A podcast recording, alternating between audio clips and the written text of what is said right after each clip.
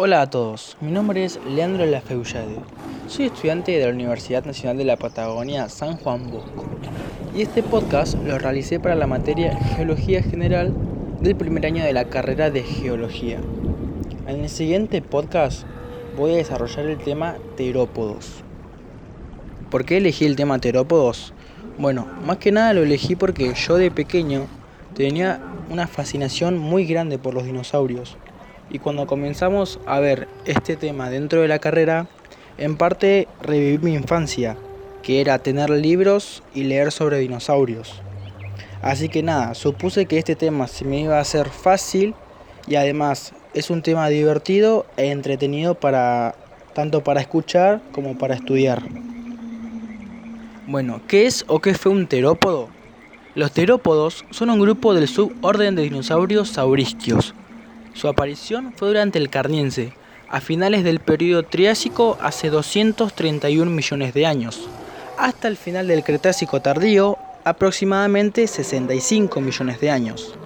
Este grupo estuvo disperso en todo el mundo y en muchos lugares fueron muy abundantes, esto incluyendo a Argentina y China. Dentro de las características de estos dinosaurios, una gran porción de ellos tenían dientes normalmente comprimidos y aserrados. Además, algunos poseían crestas y cuernos, como por ejemplo el carnotauro, huesos huecos, extremidades con tres dedos funcionales y una cola semi-rígida.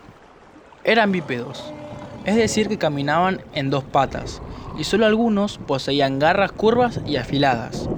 Estos eran depredadores natos, aunque algunos grupos se diversificaron en herbívoros, como el Pterinosaurus, omnívoros, piscívoros, como el Spinosaurus, e insectívoros, como por ejemplo el Alvarezsaurus.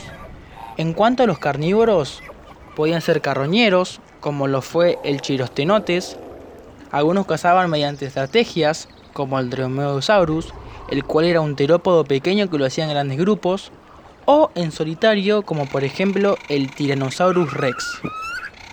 En cuanto a su tamaño, el Tyrannosaurus rex fue por décadas el mayor terópodo conocido en el mundo. Todo esto gracias al film Jurassic Park, creyéndose que este era el más grande de los carnívoros. Pero sin embargo, desde su descubrimiento se han encontrado a otros que lo superan ampliamente en su tamaño, como el Spinosaurus, el cual medía hasta 17 metros de longitud y unos 5 metros de altura. Lo que sí está confirmado es que el título del más pesado estaba entre el Tyrannosaurus rex y el Giganotosaurus, con un peso compartido en 8 toneladas, aunque el Tyrannosaurus rex poseía la mordida más fuerte. Pero así como habían grandes terópodos, también existieron pequeños terópodos, como por ejemplo el Archornix uleshi, que pesaba tan solo 110 gramos y medía tan solo 34 centímetros, o el Consognatus, con un metro de longitud y 50 centímetros de alto. Como curiosidad, puedo decir que los terópodos del Mesozoico eran muy variados en su piel, y se ha confirmado la presencia de plumas o estructuras similares, especialmente en los más pequeños, lo que afirma la teoría de que las aves son sus descendientes directos mientras que en otros solamente se conoce la piel y las escamas. En la actualidad, podemos destacar que entre nosotros existen grandes y pequeños terópodos, como por ejemplo el avestruz o el colibrí. Esta evolución de las aves comenzó con el Arcauterix, el Aurornix siautingia, el Geolornis y el Archiornix uleshi, probablemente las primeras aves del planeta, compartiendo plumas en su cuerpo y características óseas. Otra curiosidad a destacar es que estos dinosaurios no podían rugir como se muestran en las películas, ya que esta información aún es algo incierta por el escaso registro que se tiene. Retomando el tema de Jurassic Park, muchos dinosaurios se convirtieron en favorito entre las personas, como el Velociraptor.